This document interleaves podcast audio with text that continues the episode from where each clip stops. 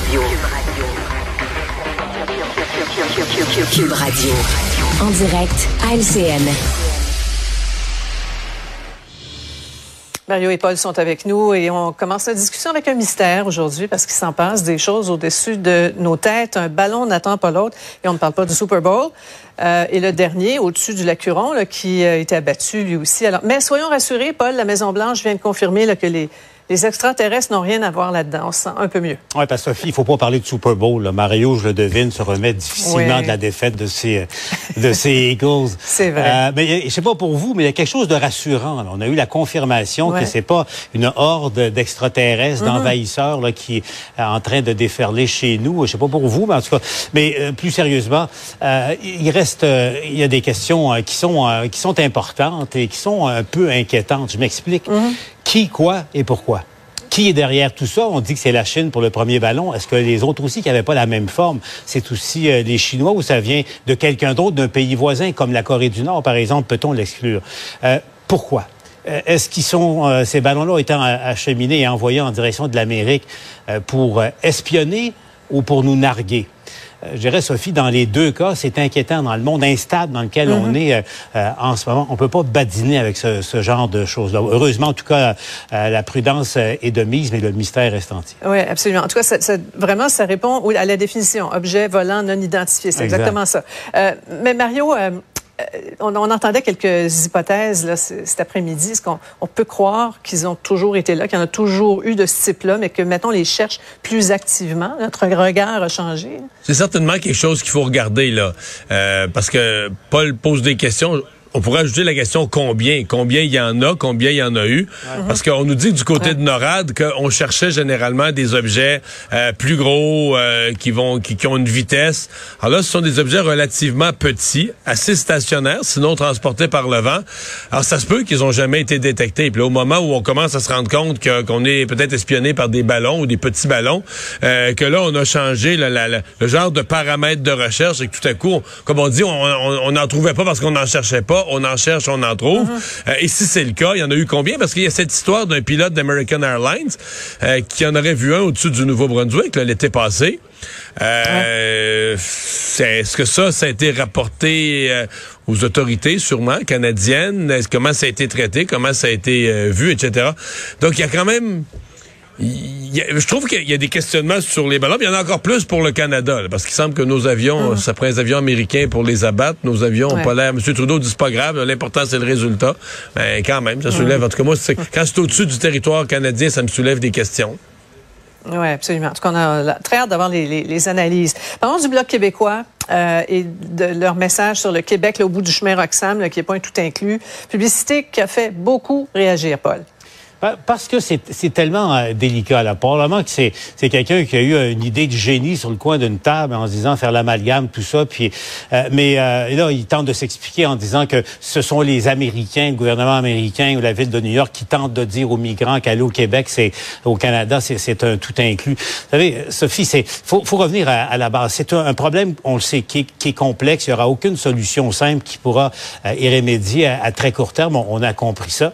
Mais en même temps, faut jamais oublier que ce sont des êtres humains, que ce sont des, des gens qui, ont, qui souffrent beaucoup. Jules Richer nous apprenait aujourd'hui, par exemple, bien sûr les Haïtiens, mais aussi les, les Kurdes, les, les Kurdes qui subissent l'oppression euh, de, de la Turquie euh, en ce moment, du régime actuel en Turquie, euh, qui, euh, qui ont aidé les militaires canadiens euh, au moment de, de la guerre contre l'État islamique, là, qui a une filière qui se développe. Euh, alors donc, euh, il faut toujours se rappeler qu'il est question euh, d'êtres humains euh, dans- dans, dans ces choses-là. Et ce- le problème, c'est pas de leur faute. Le problème, il est, il est- il est dû à une situation politique qui est pas réglée entre le Canada et les États-Unis. C'est là où il faut mettre la chaleur, pas sur ces personnes. Ouais. Il y a Alexis euh, Brunel-Duceppe, le Mario, qui s'est fendu d'une enfilade de 14 gazouillis là, en citant Camus pour expliquer euh, toute la démarche. Là, euh, à l'absurde, il faut répondre par l'ironie. Ouais. On, on se comprend là, que c'est plus ou moins euh, bien réussi comme, euh, comme campagne. Ceci étant dit, c'est parce que c'est à cause de l'expression tout inclus, là, tu sais, que nous, dans notre tête, c'est Club Med, haut les mains, puis la margarita, puis le, bar dans la piscine. Mais dans les fêtes, là, tu sais, l'expression que tout est inclus, c'est quand même un peu vrai, là. Des gens arrivent, débarquent sur un chemin, pas des immigrants qui ont rempli les formulaires des conditions, là. Les gens arrivent sur un chemin. Euh, la semaine d'après, c'est les enfants à l'école, système de santé euh, offert, euh, garderie s'il faut, euh, des, des services d'aide, d'hébergement. Je veux dire, les gens sont quand même extrêmement bien accueillis au Québec. Donc, c'est pas un tout inclus au sens d'un hôtel, là, comme on les a dans le sud, donc on, on, on les connaît. Mais quand même pas mal tout qui est inclus pour des gens qui, qui débarquent. Et c'est pour ça que, compte tenu de la pression que ça représente pour les contribuables, il y a un vrai enjeu à rétablir cette pression-là à grandeur du Canada et pas, de les, pas tous les diriger vers le Québec. Là. Ouais. On va vous entendre sur euh, ce scandale sur les initiations au hockey junior. Euh, Paul, en 2023, là, il n'est pas temps qu'on en finisse avec ces rituels euh, tantinets moyen-âgeux. Ce que Martin Leclerc de, de Radio-Canada a, a, révélé aujourd'hui, c'est l'aboutissement d'une cause, demande de recours, de recours collectif par ouais. d'anciens joueurs juniors. J'ai vérifié, moi, ce qu'on, qu me dit, euh, les, la Ligue, en tout cas ici au Québec, le hockey junior majeur du Québec, a, a, un cadre extrêmement rigoureux, tolérance zéro, il n'y a pas de cas. Euh, euh, il y a eu euh, une allusion à un certain moment avec un club, il y a eu une, une enquête policière et finalement, le, le joueur s'est dédié, a dit que c'était pas exact ce qu'il avait prétendu. Mais il y en a pas au moins que ça a existé pendant des décennies et des uh -huh. décennies dans notre sport national.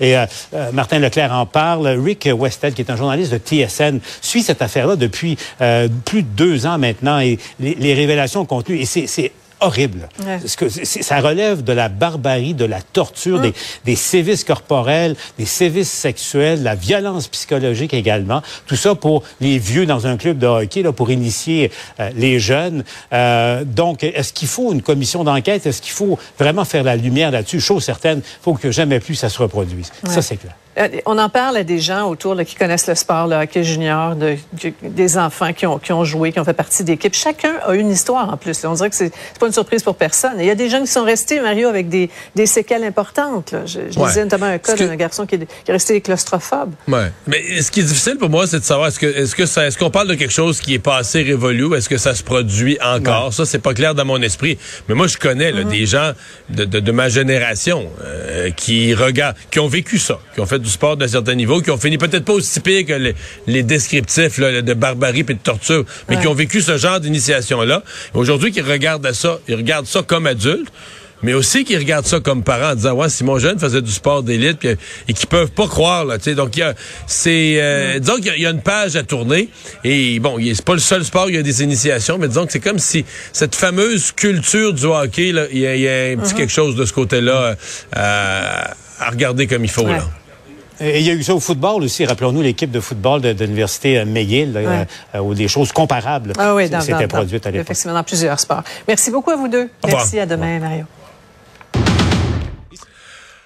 Ah, c'est ce qui complète euh, l'émission du jour. Merci beaucoup d'avoir été des nôtres. Je vous souhaite une bonne soirée. À demain, 15h30. On se retrouve.